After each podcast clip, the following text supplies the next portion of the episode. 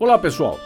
Está começando a nova série do nosso podcast Meditando com São José. Agora sobre a exortação apostólica Redentores Custos, de São João Paulo II. Ela nos convida a refletir sobre a figura e a missão de São José na vida de Cristo e da Igreja. Escute até o final e aproveite para pedir a intercessão de São José em alguma intenção ou pedido especial que você tenha. Espero que vocês aproveitem bastante a leitura. Um abração e fiquem com Deus. O filho de Maria é também filho de José, em virtude do vínculo matrimonial que os une. Por motivo daquele matrimônio fiel, ambos mereceram ser chamados pais de Cristo, não apenas a mãe, mas também aquele que era seu pai, do mesmo modo que era cônjuge da mãe, uma e outra coisa por meio da mente e não da carne. Nesse matrimônio não faltou nenhum dos requisitos que o constituem: a prole, a fidelidade e o sacramento. Conhecemos a prole, que é o próprio Senhor Jesus, a fidelidade, porque não houve nenhum adultério, e o sacramento, porque não se deu nenhum divórcio.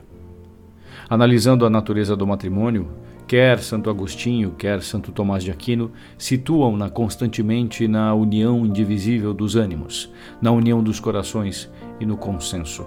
Elementos estes que, naquele matrimônio, se verificaram de maneira exemplar. No momento culminante da história da salvação, quando Deus manifestou o seu amor pela humanidade mediante o dom do Verbo, deu-se exatamente o matrimônio de Maria e José, em que se realizou com plena liberdade o dom esponsal de si, acolhendo e exprimindo um tal amor. Nesta grandiosa empresa da renovação de todas as coisas em Cristo, o matrimônio, também ele renovado e purificado, torna-se uma realidade nova, um sacramento da nova aliança. E eis que no limiar do Novo Testamento, como já sucedera no princípio do Antigo, há um casal mas enquanto o casal, formado por Adão e Eva, tinha sido a fonte do mal que inundou o mundo, o casal formado por José e Maria constitui o vértice, do qual se expande por toda a terra a santidade. O Salvador deu início à obra da salvação com esta união virginal e santa, na qual se manifesta a sua vontade onipotente de purificar e santificar a família, que é santuário do amor humano e berço da vida. Quantos ensinamentos promanam disto ainda hoje para a família?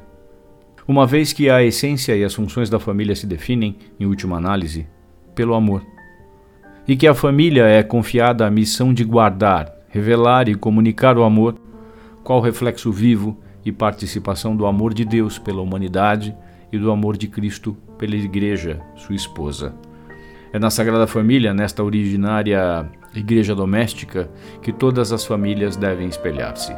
Nela, efetivamente, por um misterioso desígnio divino, viveu escondido durante longos anos o Filho de Deus. Ela constitui, portanto, o protótipo e o exemplo de todas as famílias cristãs. São José foi chamado por Deus para servir diretamente a pessoa e a missão de Jesus, mediante o exercício da sua paternidade. Desse modo, precisamente, ele coopera no grande mistério da redenção quando chega à plenitude dos tempos. E é verdadeiramente ministro da salvação. A sua paternidade expressou-se concretamente em ter feito da sua vida um serviço, um sacrifício ao mistério da encarnação e à missão redentora, com o mesmo inseparavelmente ligada em ter usado da autoridade legal que lhe competia em relação à Sagrada Família para lhe fazer o dom total de si mesmo, da sua vida e do seu trabalho.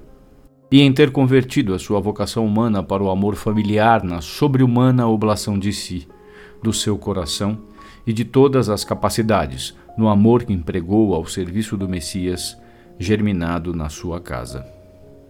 A liturgia, ao recordar que foram confiados a solícita guarda de São José, na aurora dos novos tempos, os mistérios da salvação, esclarece também que ele foi constituído por Deus, chefe da sua família, para que, servo fiel e prudente, guardasse com paterna solicitude o seu filho unigênito.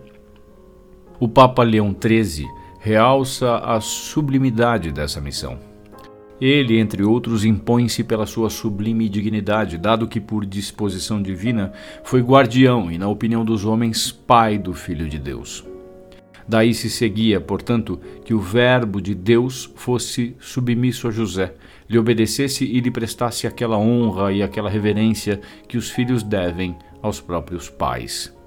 E uma vez que não se pode conceber que é uma tarefa tão sublime, não correspondessem às qualidades requeridas para desempenhar adequadamente, importa reconhecer que José teve em relação a Jesus, por especial dom do céu, todo aquele amor natural e toda aquela solicitude afetuosa que o coração de um pai possa experimentar.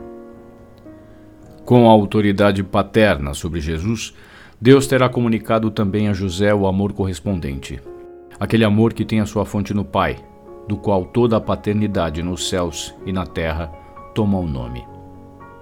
Nos evangelhos acha-se claramente exposto o munus paterno de José para com Jesus. Com efeito, a salvação que passa através da humanidade de Jesus realiza-se nos gestos que fazem parte do cotidiano da vida familiar, respeitando aquela condescendência que é inerente à economia da encarnação. Os evangelistas estiveram muito atentos ao fato de que na vida de Jesus nada foi deixado ao acaso, mas nela tudo se desenrolou em conformidade com um plano divinamente pré-estabelecido. A fórmula, muitas vezes repetida, aconteceu assim para que se cumprissem, acompanhada de uma referência do acontecimento descrito a um texto do Antigo Testamento, tem o intuito de acentuar a unidade e a continuidade do projeto que tem o seu cumprimento em Cristo. Com a encarnação, as promessas e as figuras do Antigo Testamento tornam-se realidade. Lugares, pessoas, acontecimentos e ritos entrelaçam-se de acordo com ordens divinas bem precisas, transmitidas mediante o mistério dos anjos e recebidas por criaturas particularmente sensíveis à voz de Deus. Maria é a humilde serva do Senhor, preparada desde toda a eternidade para a missão de ser mãe de Deus. E José é aquele que Deus escolheu para ser o coordenador do nascimento do Senhor, aquele que tem o encargo de prover ao inserimento ordenado do Filho de Deus no mundo, mantendo o respeito pelas disposições divinas e pelas leis humanas toda a chamada vida privada ou oculta de Jesus foi confiada à sua guarda. Agora, rezemos as ladainhas de São José, para que ele nos ajude a interiorizar as palavras escutadas e para alcançar alguma graça especial. Senhor, tem de piedade de nós. Jesus Cristo, tem de piedade de nós. Senhor, tende piedade de nós. Jesus Cristo, ouvi-nos. Jesus Cristo, atendei-nos. Deus, Pai dos céus, tende piedade de nós. Deus Filho, Redentor do mundo, tende piedade de nós. Deus Espírito Santo, tende piedade de nós. Santíssima Trindade, que sois um só Deus, tende piedade de nós. Santa Maria, rogai por nós. São José, rogai por nós. Ilustre Filho de Davi, rogai por nós. Luz dos patriarcas, rogai por nós. Esposo da Mãe de Deus, rogai por nós. Casto guarda da Virgem, rogai por nós. Sustentador do Filho de Deus, rogai por nós. Zeloso defensor de Jesus Cristo, rogai por nós chefe da Sagrada Família, rogai por nós. José Justíssimo, rogai por nós. José Castíssimo, rogai por nós. José Prudentíssimo, rogai por nós. José Fortíssimo, rogai por nós. José Obedientíssimo, rogai por nós. José Fidelíssimo, rogai por nós. Espelho de paciência, rogai por nós. Amante da pobreza, rogai por nós. Modelo dos trabalhadores, rogai por nós. Honra da vida de família, rogai por nós. Guarda das virgens, rogai por nós. Sustentáculo das famílias, rogai por nós. Alívio dos miseráveis, rogai por nós. Esperança dos doentes, rogai por nós. Patrono dos moribundos, rogai por nós. Terror dos demônios, rogai por nós. Protetor da Santa Igreja, rogai por nós. Cordeiro de Deus, que tirais o pecado do mundo, perdoai-nos, Senhor. Cordeiro de Deus, que tirais os pecados do mundo, ouvi-nos, Senhor. Cordeiro de Deus, que tirais os pecados do mundo, tende piedade de nós. Ele constituiu-o senhor de sua casa e fê-lo príncipe de todos os seus bens. Oremos.